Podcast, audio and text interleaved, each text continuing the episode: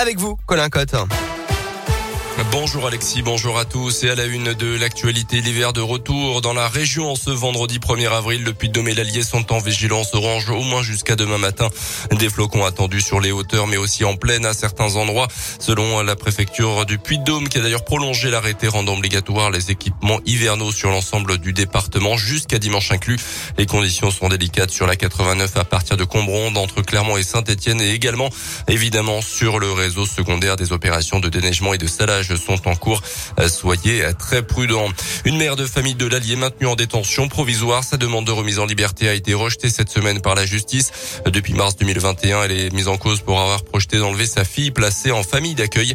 Décrite comme violente, alcoolique et toxicomane, la suspecte âgée de 23 ans avait déjà fait l'objet de ce type d'enquête. Un complice présumé est également mis en examen dans ce dossier selon la montagne.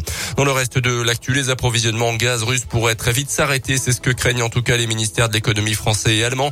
L'Europe refusant la demande de Vladimir Poutine de payer les factures de gaz russe en rouble, la monnaie locale. À retenir également cette diminution du prix des carburants à partir d'aujourd'hui en France, 18 centimes de moins par litre, une mesure promise par le gouvernement il y a quelques semaines et qui va durer jusqu'à l'été. Ça pourrait même aller jusqu'à 28 centimes de baisse dans 2800 stations totales, a indiqué hier le géant français. Et puis du football avec euh, ce soir le tirage au sort très attendu de la phase de groupe de la prochaine Coupe du Monde de football au Qatar. Ça sera en fin d'année. C'est à suivre à partir de 18h. Les Bleus sont tête de série.